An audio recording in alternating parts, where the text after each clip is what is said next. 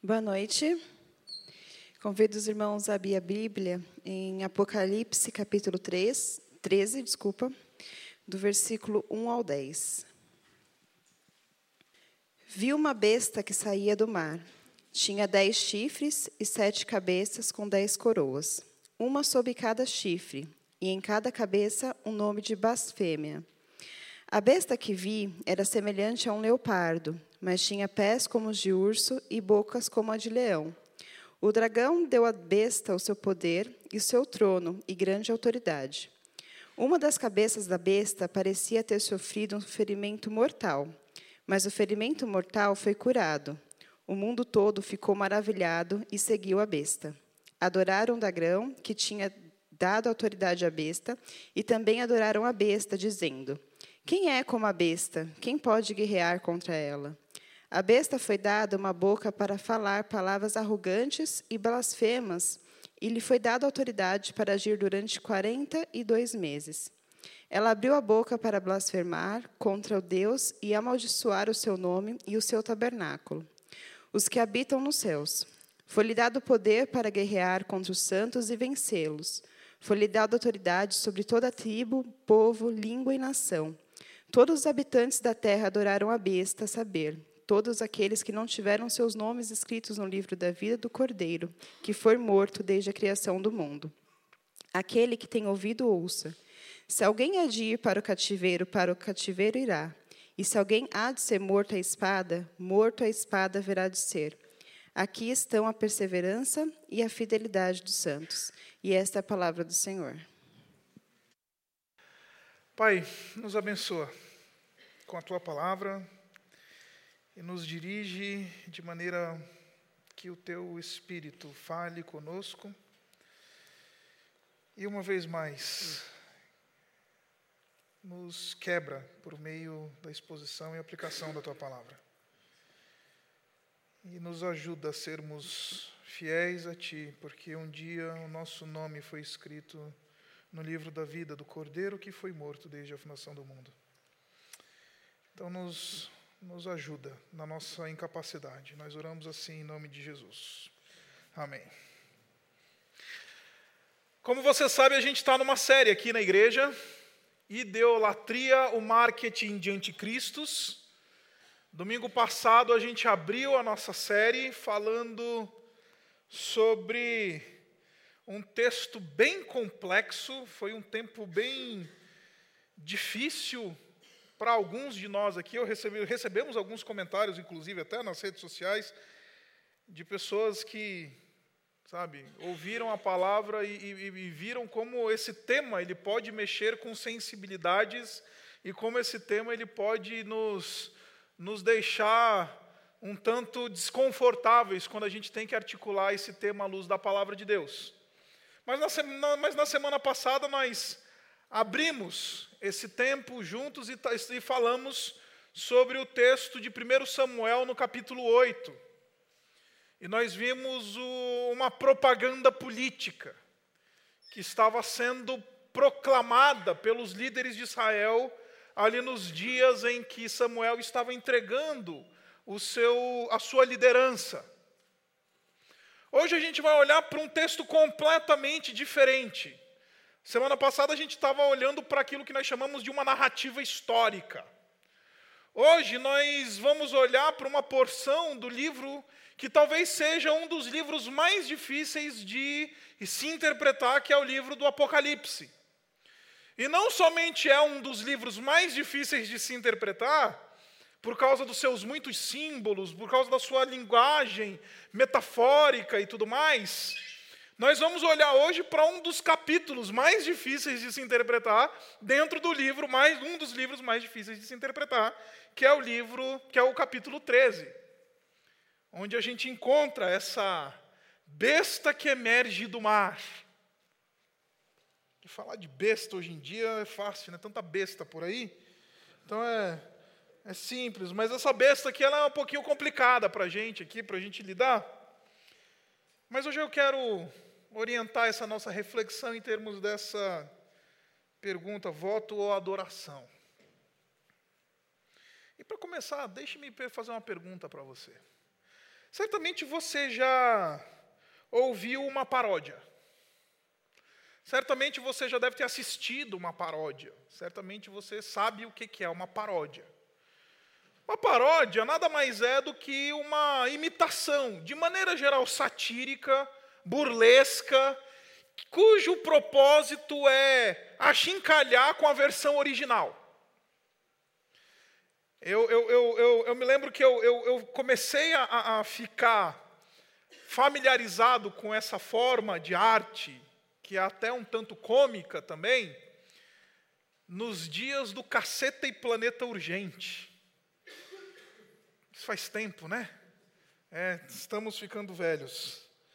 E nos dias do Caceta e Planeta Urgente eu achava sensacional os personagens do Caceta e Planeta Urgente imitando o William Bonner e a Fátima Bernardes.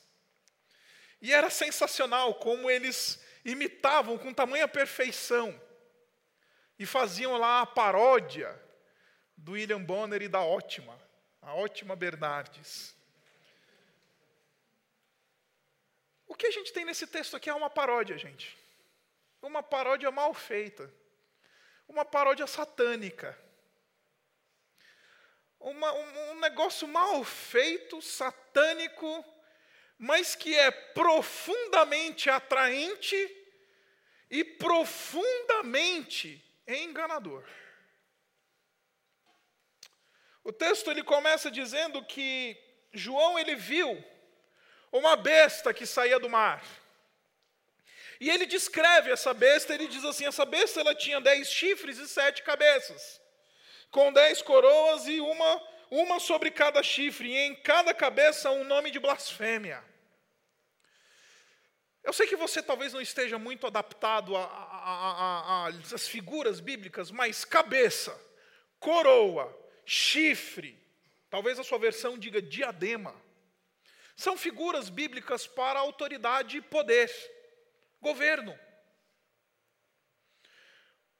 João está narrando para nós uma estrutura de governo, ou eventualmente até um governante. E a, e a, tradição cristã, ela tem lido esse texto e tem entendido que esse texto se refere a uma figura que eu acho que você já deve ter ouvido falar na sua curiosidade teológica, que é a tal da figura do anticristo. E, e se você já cresceu na igreja, ou se você já passou tempo suficiente para entrar naqueles debates e naquela, naquelas discussões, ah, Jesus volta antes ou depois do milênio, ah, Jesus volta depois ou antes da tribulação e arrebatamento, como é que é, não sei o quê, você certamente já deve ter ouvido falar do anticristo. E é interessante que, no final do sermão passado, chegou uma pessoa lá na porta ali, quando eu fui cumprimentar o pessoal, falou assim, pastor, gostei muito do sermão. Mas você não explicou por que, que você diz o marketing de anticristos. Você explicou o que é idolatria, você explicou lá a propaganda política e o marketing dos indivíduos, mas você não explicou para a gente por que, que você está chamando de anticristo aí esses políticos por aí. Aí eu falei para ele: vem semana que vem, que eu vou explicar isso. Porque é esse texto que explica para nós a natureza de um anticristo. O anticristo na palavra de Deus nada mais é do que todo aquele indivíduo que se levanta e se coloca contra os desígnios de Deus e a obra de Cristo. Por exemplo, João, nas suas epístolas, ele vai chamar de anticristos, por exemplo, falsos mestres que entraram na igreja nos dias em que ele estava ah, liderando, especialmente a igreja de Éfeso, e eles estavam entrando lá na igreja ensinando falsas doutrinas, ensinando coisas erradas. E João vai dizer: esses daí são anticristos.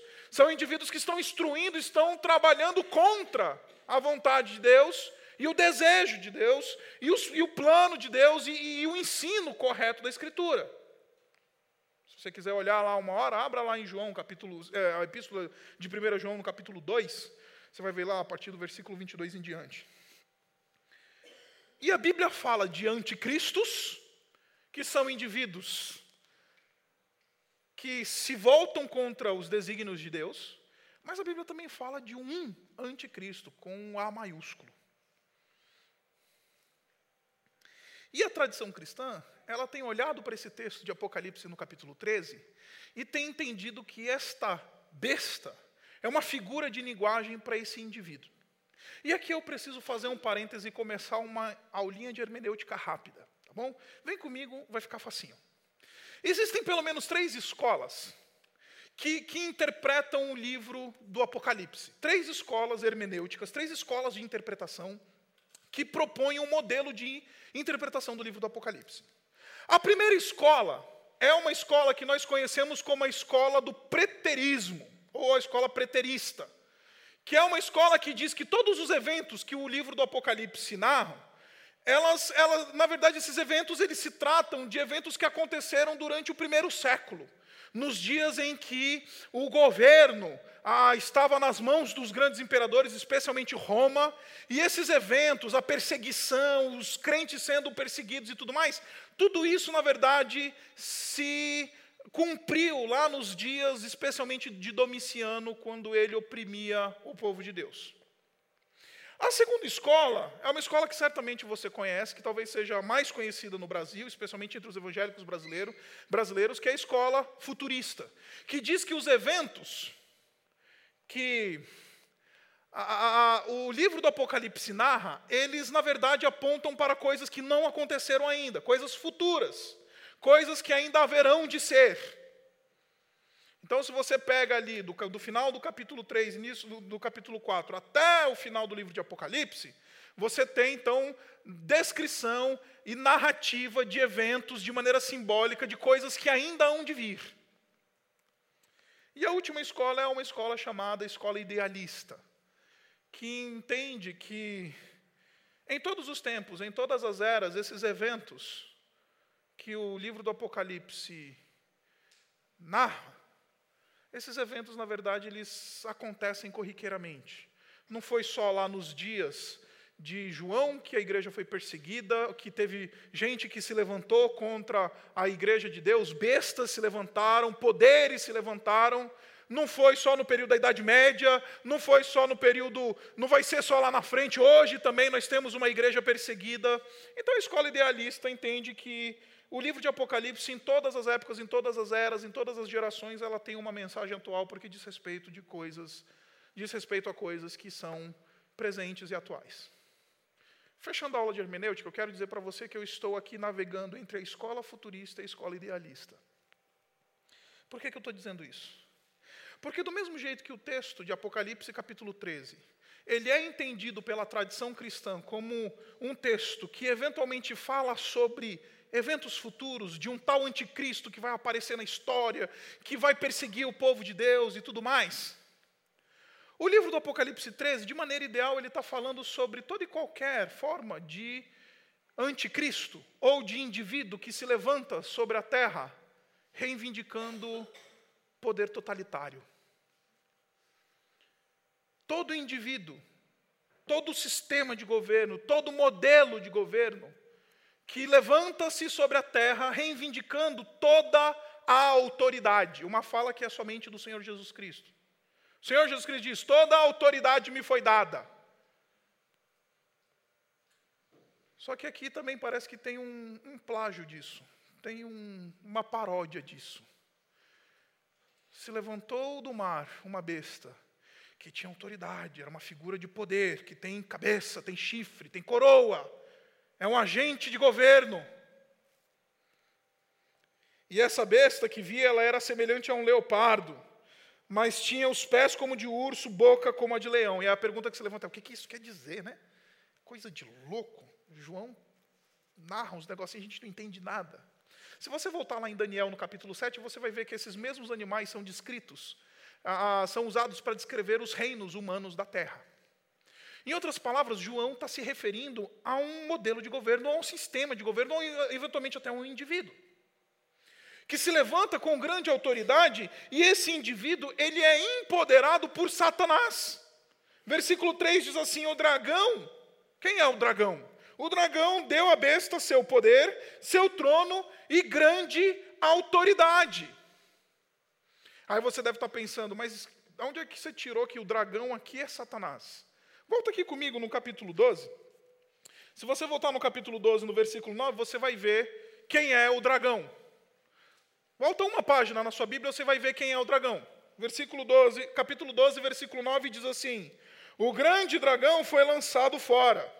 Ele é a antiga serpente chamada Diabo ou Satanás, que engana o mundo todo.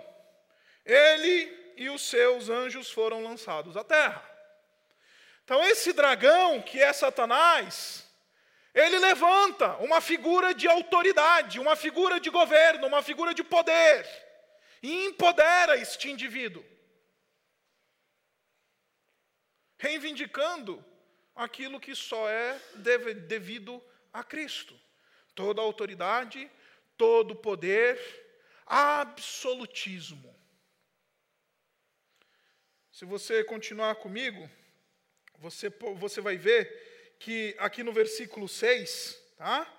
ele diz assim: Ela, essa besta, ela abriu a boca para blasfemar contra Deus e amaldiçoar o seu nome e o seu tabernáculo, os que habitam nos céus. E aí ele diz assim: Foi-lhe dado poder para guerrear contra os santos e vencê-los, e foi-lhe dada autoridade sobre toda tribo, povo, língua e nação. Estamos falando de uma estrutura de governo.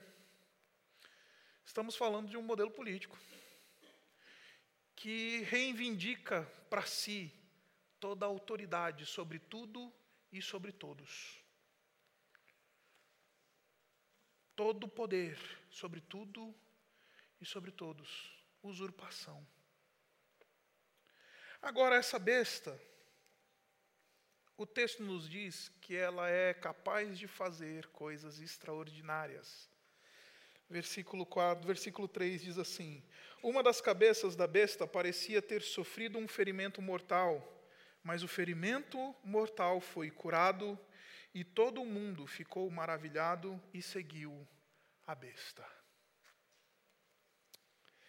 Eu quero propor para você, queridos, que no cenário político em que nós estamos vivendo, e não somente nesse, em todos os tempos, em todas as épocas, agentes humanos que aspiram poder, eles vão eles vão propor para nós coisas extraordinárias para comprar e para ganhar a, no nosso apoio, para ganhar a nossa, o nosso voto, para ganhar a nossa militância, para ganhar o nosso, a nossa sustentação e, a, e base política. Indivíduos vão propor coisas extraordinárias. Assim como essa besta, ela conquista o mundo inteiro por meio de coisas extraordinárias, acredite, hoje vai ter gente que vai propor coisas extraordinárias do tipo: no Brasil não vai ter mais ninguém doente. Mas quem é que pode prometer saúde para todo mundo? Se não Deus. No Brasil não vai ter mais pobre, vamos erradicar a pobreza. Mas quem é que pode dar riqueza para as pessoas, se não Deus? No país, nós vamos limpar o nome de todo mundo. Coisas extraordinárias. E de novo, não é só esse indivíduo que está propondo coisas extraordinárias, não, por aí. Todos, se você olhar aí, todos estão propondo coisas extraordinárias. Porque eles querem ganhar não somente voto, não somente apoio, não somente simpatia, eles querem adoração. E eles fazem isso propondo coisas extraordinárias. Agora, o grande problema é que o povo ele não somente fica maravilhado, mas o povo seguiu a besta. Não é uma coisa de ficar impressionado com aquilo que a besta está prometendo. Não é só ficar impressionado com aquilo que a besta está eventualmente até realizando. Aqui o texto diz para nós que o mundo inteiro seguiu a besta. Seguiu a besta. E a expressão grega usada por João aqui, ela não trata só de um seguir como a gente está acostumado. Ah, segue aí na minha, me segue aí nas redes sociais. Esse seguiu aqui, ele é um seguiu muito forte, que traz a ideia de você se tornar um discípulo, você se tornar alguém que, que, que, que não somente está observando, mas você está sendo formado por essa observação. Que você, é, é, os discípulos seguiam Jesus. E não quer dizer que porque, porque seguiam Jesus, eles estavam somente indo atrás dele, ou vendo o que Jesus estava fazendo. Eles estavam sendo transformados por isso, eles estavam sendo modificados por isso, se tornaram indivíduos que, que, que colocaram a sua dependência em Jesus, colocaram a sua segurança em Jesus. O apóstolo Pedro, para onde iremos, Senhor? Se só tu tens as palavras de vida eterna. É interessante que todo mundo segue a besta. Se essa expressão existisse nos dias de João, eu tenho certeza que o texto iria traduzir essa expressão assim: todo mundo ficou maravilhado e se tornou militante da besta. Porque é esse tipo de seguir que o texto bíblico está falando. Não é só um seguir para acompanhar, é um seguir de se tornar militante da besta. Da besta que reivindica poder e autoridade suprema. Como eu disse para você, queridos e queridas, nesse cenário político no Brasil, nós vamos ver indivíduos propondo o extraordinário para angariar voto angariar militante, para que as pessoas sigam de maneira idolátrica, veneração, adoração. O que eu quero dizer para você, queridos, é que nessa campanha eleitoral vai ter gente entrando na sua casa pedindo adoração disfarçado de voto. Pedindo para que você deposite a sua confiança, a sua esperança na besta. Porque o projeto de poder da besta é esse. É um projeto totalitário. Ah, pastor, então quer dizer que hoje você só vai ficar falando mal do, dos vermelhos lá? Não. Porque eu estou dizendo para você que é toda forma de totalitarismo que é anticristã e é proposta por anticristos. Quer seja o totalitarismo estatal ou quer que seja o totalitarismo do capital. Quer seja totalitarismo do mercado e do capital, quer seja totalitarismo do Estado. Nós estamos falando de uma proposta anticristã. Nós estamos falando de uma proposta que não é aquilo que Deus é proposta de besta, de, de gente empoderada por Satanás.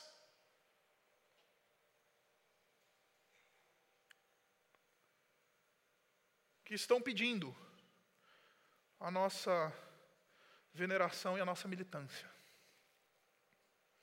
O versículo 4 pior, e a gente já falou bastante sobre isso. O versículo 4 diz assim: Adoraram o dragão.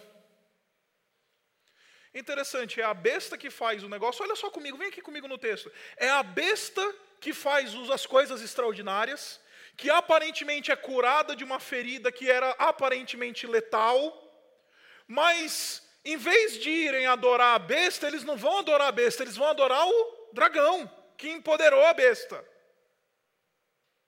Vou dizer uma coisa muito simples para você. Não interessa se você é coxinha ou se você é mortadela. Se você adora um sistema político proposto por um anticristo, em última análise você adora Satanás. Simples assim. Adora Satanás. Porque esses indivíduos, eles se maravilharam com a besta. A besta faz coisas extraordinárias. Vamos seguir a besta, vamos nos tornar militantes da besta. Aí o versículo 4 explica o que, que isso significa: adorar o dragão, não a besta. Ser adorador de Satanás. Deu para entender, meus irmãos, por que, é tão sério esse negócio de falar e, e se deixar levar por modelos políticos e depositar a nossa adoração em modelos políticos, porque em última análise a gente não está adorando nem Karl Marx, nem Adam Smith, a gente está adorando a Satanás.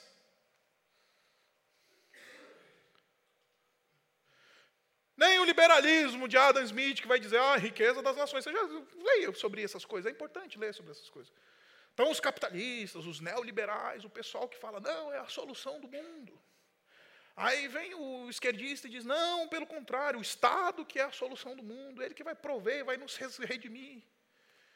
Dois adoradores de Satanás. Porque na última e última análise eles adoram a besta. Uma besta azul e uma besta vermelha. Adorar a besta azul, adorar a besta vermelha significa adorar Satanás. Nossa, pastor, que pesado.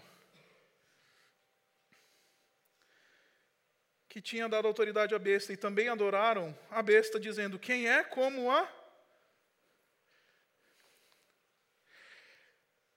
O devaneio político, meus irmãos, o devaneio político, ele, ele, ele, ele é tão louco na nossa vida, ele, ele, ele é um negócio tão grave na nossa vida, que ele faz a gente atribuir à besta falas que são somente devidas a Deus. Essa fala, quem é como a besta, na verdade não pertence à besta, pertence ao Senhor. Quem é como o Senhor? pergunta o salmista. Quem é como o Senhor, o nosso refúgio? Quem é como Deus, o nosso Senhor? Incomparável. A fala do militante aqui é uma fala de adoração, é um louvor. Semana passada a gente falou da adoração como você não saber ouvir crítica. Hoje eu quero falar de adoração como louvor em indivíduos que louvam as suas bestas, que se levantam sobre o mar, reivindicando todo o poder e toda a autoridade, que pertence somente a Jesus. E esses daí adoram o dragão. Esses daí, em última análise, estão de joelhos diante de Satanás. Agora deixe-me fazer um parêntese aqui. E vamos voltar na ideia da paródia. Por que, que eu comecei dizendo sobre, falando sobre paródia? Porque essa besta que aparece no texto, ela quer fazer uma paródia de Cristo, porque Cristo é aquele que foi de fato ferido de morte e ressuscitou. Cristo é aquele que de fato foi ferido, morreu e ressuscitou. Aí vem a besta, ou esse anticristo, ou essa figura política, e foi ferido. E não tem nada a ver com o que aconteceu essa semana. Foi ferido. E se levanta. Paródia tosca, satânica do Senhor Jesus Cristo. Sabe por que, que o anticristo está tão interessado em fazer a paródia de Jesus? Porque normalmente a gente, se, a gente acha que as, as forças satânicas elas se apresentam para a gente de um jeito que é que, que assusta, né? Ah, o pessoal fica com medo. Ah, falou. É, é, eu lembro que teve uma vez que eu fui obrigado a fazer uma visita a uma religião que é conhecida pela sua adoração às forças satânicas e a demônios. E por causa de um trabalho na faculdade de religiões comparadas, eu tive que fazer uma visita a essa, essa, essa, essa, essa expressão religiosa. E aquilo lá me deu um medo lascado. Quando eu entrei lá, no, no templo lá dos caras, e não vou dizer aqui porque daqui a pouco vai para o YouTube, depois eu não quero ser processado.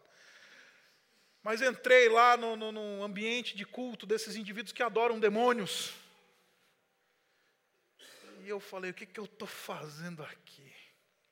E a gente normalmente tende a pensar que as coisas satânicas, elas se apresentam à nossa mente nessa perspectiva de terror, de medo, de coisas do inferno, não é?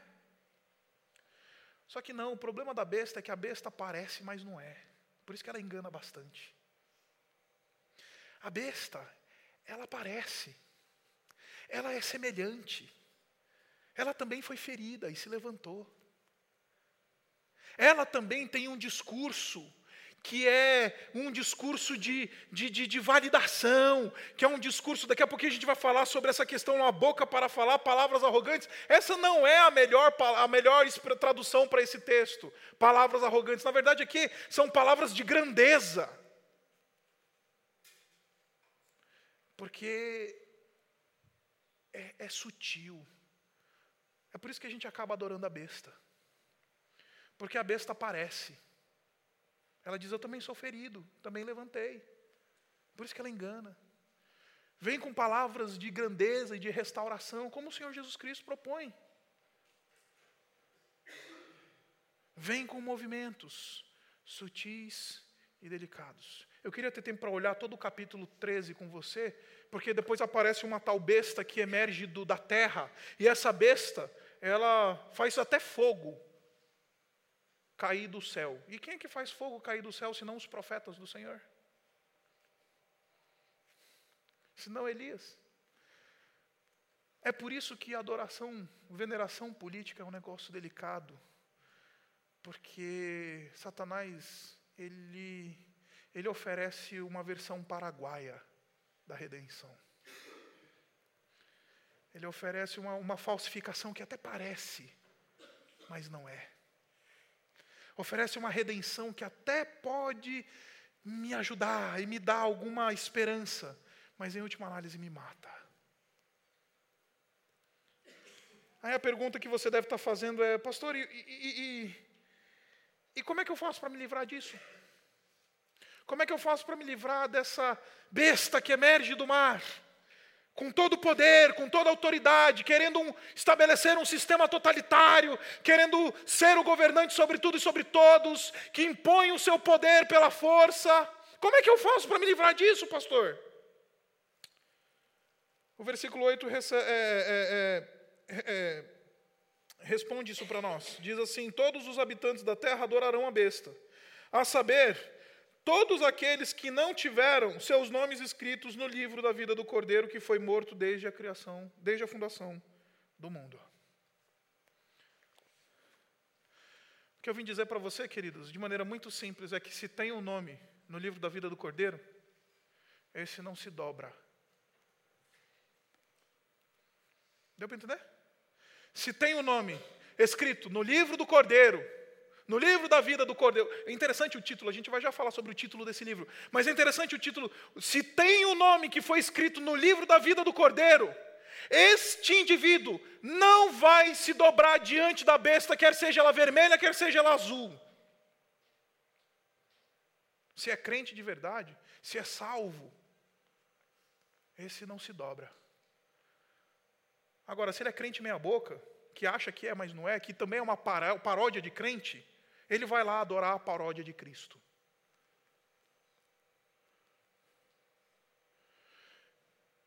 Então, quando eu olho esses indivíduos crentes, militantes, de novo, quer de um lado, quer de outro. E eles dizem assim: não, a minha, o meu engajamento político está em concordância com a minha fé. Mentira! Mentira! Porque se tem o nome escrito no livro da vida do cordeiro, não vai se ajoelhar diante da besta. Porque se não tem, aí se ajoelha. E eu estou cansado de ver cristãos hoje em dia se ajoelhando nos altares dessas bestas e de, continuando dizendo: Eu sou cristão.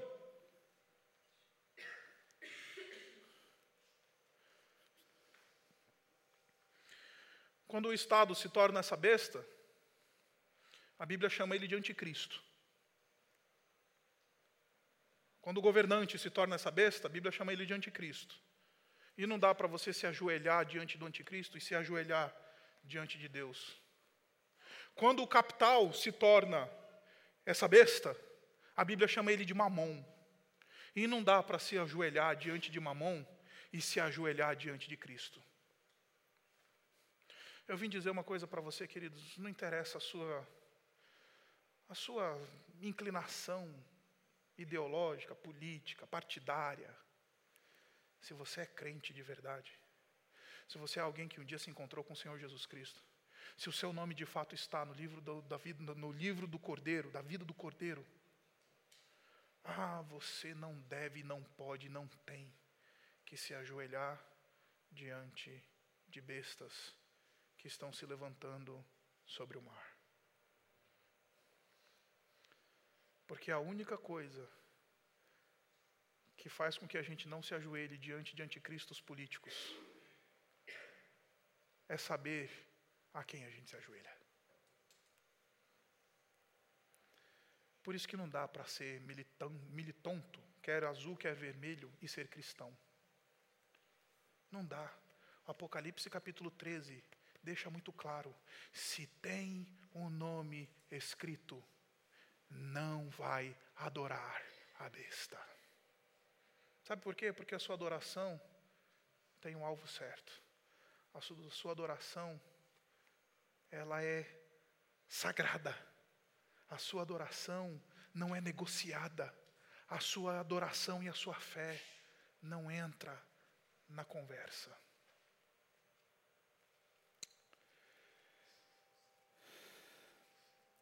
Agora deixe-me chamar a sua atenção para o título. E aqui eu quero começar a caminhar para a gente fazer aplicações finais disso daqui. O título desse livro é muito interessante, porque todo mundo acha que é o tal do livro da vida. Qual que é o título desse livro? Livro da vida. Não. O título desse livro é O livro da vida do Cordeiro que foi morto desde a criação do mundo. Esse é o título deste livro. Este livro se chama O livro da vida do Cordeiro que foi morto desde a fundação do mundo. Não é só o livro da vida, porque eu não sei se você cresceu numa tradição evangélica como eu, mas o pastor ele, ele fazia até um terrorismo gospel com a gente, né? Ele falava: oh, "Teu nome está escrito no livro da vida". Persevere, irmão, porque senão o teu nome será apagado do livro da vida. Irmão, cuidado, porque o livro da vida, se não tiver com o nome escrito no livro da vida, já era, já foi.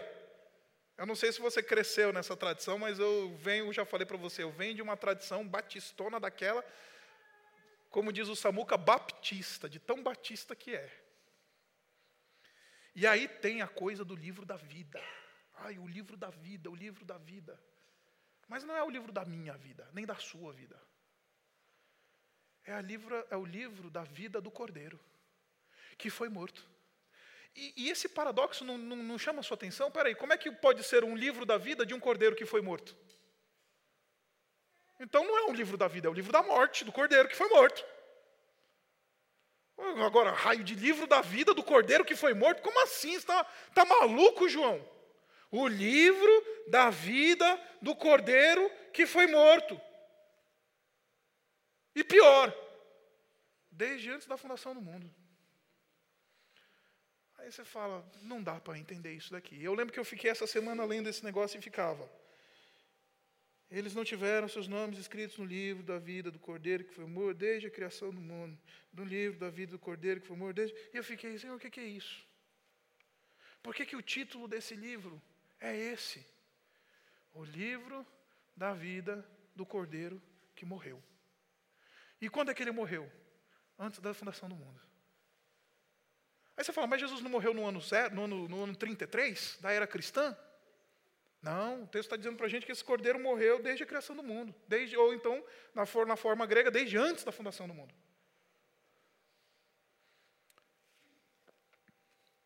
É que esse livro da vida, do Cordeiro, ele não é um livro sobre a minha vida e sobre a sua, ele é o um livro sobre a vida do Cordeiro. Ela não conta a minha história e a sua, ela conta a história do Cordeiro. O livro conta a história do Cordeiro, não a história do Isaac, não a história de seja lá quem for, conta a história do Cordeiro. E o que que isso tem a ver com política? ou com besta, ou com um monte de coisa que a gente acabou de falar. Não faz sentido nenhum. Eu tenho a sensação que isso tem tudo a ver. E o melhor comentário que eu li é um indivíduo chamado Greg Bill. Ele fala uma coisa que eu acho sensacional quando ele comenta isso. Ele diz que, por se tratar da história da vida do cordeiro que foi morto, por, por esse livro se tratar de Cristo, é uma coisa muito simples. Aqueles que entrelaçaram a sua história com a história de Cristo, esses não se dobram e não entrelaçam a sua história e a sua vida com outras bestas. Quem está com a sua vida entrelaçada com a história de Cristo, ou seja, fez da história de Cristo a sua história, a sua história é a história de Cristo. Fez da morte de Cristo a sua morte, e a sua morte a morte de Cristo. Fez da vida de Cristo a sua vida, e a sua vida a vida de Cristo. Esse não vai entrelaçar a sua vida com uma besta. Não vai colocar a sua confiança numa besta. Não vai dobrar diante de uma besta. E aí o Greg Bill diz: a melhor metáfora para isso é o casamento. A melhor ilustração para isso é o casamento. Por quê? Porque o casamento é isso, né? Quando a gente casa, a gente entrelaça a nossa vida com alguém. E porque a gente entrelaçou a nossa vida com alguém, a gente não vai entrelaçar a nossa vida com qualquer outro aí perdido na rua. Pode ser uma besta que faz coisas extraordinárias. Pode ser uma, um, um líder, alguém que é muito atraente. Mas se eu entrelacei a minha vida por meio da fé em Cristo Jesus, então eu não vou dobrar os meus joelhos. Por último, a besta foi dada a boca para falar palavras de grandeza e blasfemas. E lhe foi dada autoridade para agir durante 42 meses, três anos e meio. Aí aqui os dispensacionalistas, é o pessoal que acredita que vai ter lá a grande tribulação, a pequena tribulação, isso aqui, eles estão dizendo isso, né? Falando, olha, tá vendo aí, ó, os três anos e meio que o anticristo vai deitar e rolar na terra. É uma leitura justa. Embora não concorde. Porque me parece que esse texto ele está simplesmente dizendo para nós: acorda, povo, porque até a besta ela tem a sua atuação limitada pela soberania de Deus. Até a besta, ela não vai onde Deus não quer que ela vá. Até a besta não vai fazer aquilo que Deus não quer que ela faça. E a gente tem a mania de pensar, meus irmãos, e com isso daqui eu fecho, que o mundo é um grande Star Wars. O lado da força, o negro, e o lado branco da força. Aí você tem Deus, Satanás. Aí, se você quiser aplicar isso na política, a direita ou a esquerda, vamos colocar a esquerda e a direita, ou a direita e a esquerda. Rico, pobre, oprimido, opressor. Está comigo? A gente acha que a vida é um grande Star Wars. E essas forças estão se chocando eternamente. E essas forças estão brigando eternamente, e como elas são completamente equivalentes, elas nunca vão conseguir se aniquilar. E aí a gente fica com aquela coisa que tem um anjinho do meu lado aqui, tem um demôniozinho aqui do meu lado, e eu vivo a minha vida com, ora eu ouço o anjinho dizendo para eu não pecar, ora eu ouço o demôniozinho para eu não pecar, ora eu ouço lá o cara do partido X, ora eu ouço o cara do partido Y, ora eu faço isso, ora eu faço aquilo, e a gente acha que a gente vive numa grande Star Wars. Aí vem Deus dizendo: para de achar que você vive numa grande Star Wars e comece a vislumbrar o Deus que é soberano sobre tudo e sobre todos. Porque no dia que você considerar e começar a vislumbrar um Deus que é soberano sobre tudo e sobre todos, você não vai se submeter a um líder político que é uma paródia de soberano. Ele é só uma paródia de soberano. Meu irmão e minha irmã, eu vim dizer para você que no dia 1 de janeiro de 2019 vai subir na rampa do Planalto, uma paródia de governo, uma paródia de autoridade, independente de quem seja. Porque, em última análise, quem é soberano sobre essa nação é o Senhor. Em última análise, o soberano que governa sobre tudo e sobre todos, não é aquele que vai se, se assentar no Planalto, é aquele que vai que entregou o seu filho para morrer e comprou homens de toda raça, tribo, língua e nação pelo sangue dele. Portanto, não se confunda com a paródia da besta satânica. Porque a paródia da besta satânica vai dizer a política é a sua redenção, o partido é a sua redenção, o, o, o, o político é o seu redentor. Vai dizer me adora em forma de voto. E vai dizer para você que, eu estou dizendo, o seu voto nada mais será do que uma paródia de adoração. Não se deixe enganar. A mensagem de Apocalipse, capítulo 13, ela é muito simples. Todo aquele que se levanta, reivindicando o governo, reivindicando toda a autoridade, reivindicando todo o poder, ele é um anticristo. Porque só há um que tem todo o poder e toda a autoridade. Só há um que pode dizer as nações pertencem a mim. Só há um que pode dizer o Brasil pertence a mim. Portanto, vai ter paródia de redenção, vai ter paródia de adoração e vai ter paródia do próprio Cristo andando por aí. A pergunta é: se você entrelaçou a sua vida, você vai adorar o anticristo? Você vai se curvar diante do anticristo? Porque quem tem o seu nome escrito no livro da vida do Cordeiro, esse não se dobra. Quem é crente de verdade, quem depositou sua esperança e sua confiança única e exclusivamente em Jesus, esse não interessa, não interessa quem seja, gente. E essa semana, ela, é, ela foi uma, uma semana difícil para a gente.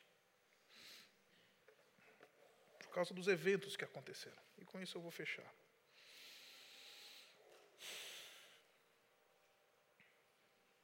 Tem um amigo que é eleitor do Bolsonaro. E logo que saiu a, a notícia lá que ele tinha sofrido o atentado, ele falou para mim, assim, mandar uma mensagem no WhatsApp, falou assim, pastor, se o homem morrer, estamos perdidos.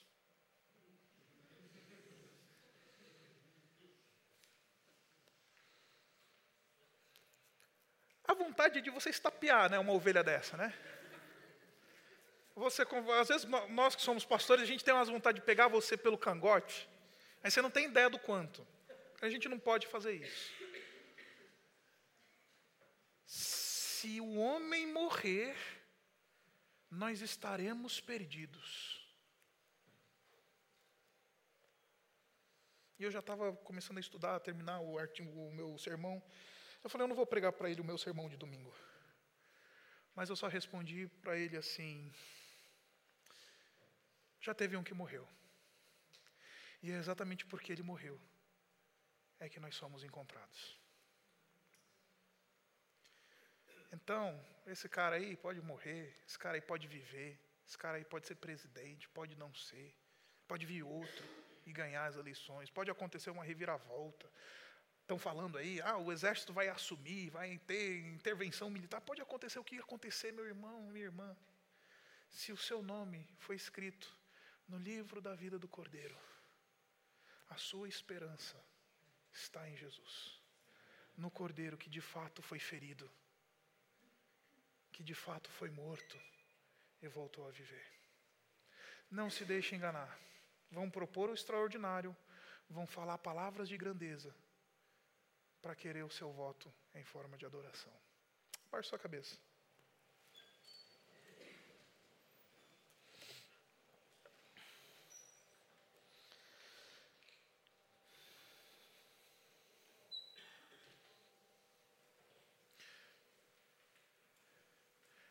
Quero repontuar aquilo que eu acabei de falar.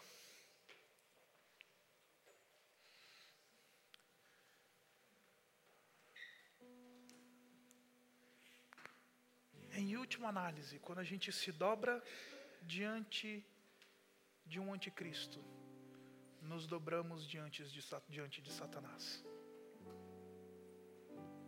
Em última análise, quando a nossa esperança está num agente político humano, num partido humano, num projeto de governo humano, numa ideologia, em última análise, a nossa esperança está em Satanás. Porque todos aqueles que se encantaram com a besta o adoraram. E adoraram o dragão. E adoraram a besta. Todos que seguiram ela, exceto aqueles que têm o seu nome escrito no livro do Cordeiro, que entrelaçaram a sua vida com a vida de Cristo, que fizeram da vida de Cristo a sua vida e fizeram da morte de Cristo a sua morte, e fizeram da sua morte a morte de Cristo, e fizeram da sua vida a vida de Cristo. Portanto, eu vim aqui essa noite dizer para você uma coisa muito simples. Não se dobre e não se deixe iludir. Uma paródia, ela sempre será uma versão mais pobre e sempre será uma versão achincalhada, barata daquilo que é o verdadeiro. A besta sempre será uma versão barata de redenção, sempre será uma versão barata de governo, sempre será uma versão barata de adoração. Dedique o seu coração somente a Jesus. Obrigado, Pai, por essa palavra. É uma advertência dura. Nos faz lembrar que crente que é crente não se dobra. Muito embora sejamos assediados pela besta, que se levanta com um projeto de governo, de poder, reivindicando toda a autoridade que não lhe pertence e pertence ao Senhor Jesus Cristo, reivindicando uma redenção, uma obra de redenção que ele não faz, reivindicando adoração que não lhe é devida. Pai, não permita que esse assédio nos convença. Nos lembra, Pai, que a nossa vida foi entrelaçada com a vida do Senhor Jesus Cristo. Que o nosso nome foi escrito no livro da vida do Cordeiro desde antes da fundação do mundo. E que por causa disso, Pai, a gente não espera em outro, a gente não deposita a nossa fé em outro, a nossa esperança não está em outro, senão no Cordeiro. E nos livra, Pai, e nos ajuda, porque esse assédio é discreto, esse assédio, ele, ele tem um poder sedutor tremendo. E somos fracos, somos idólatras por natureza. Então, vence a nossa corrupção, vence a nossa idolatria e nos coloca de joelhos aos pés da cruz. Nós oramos assim em nome do Senhor Jesus.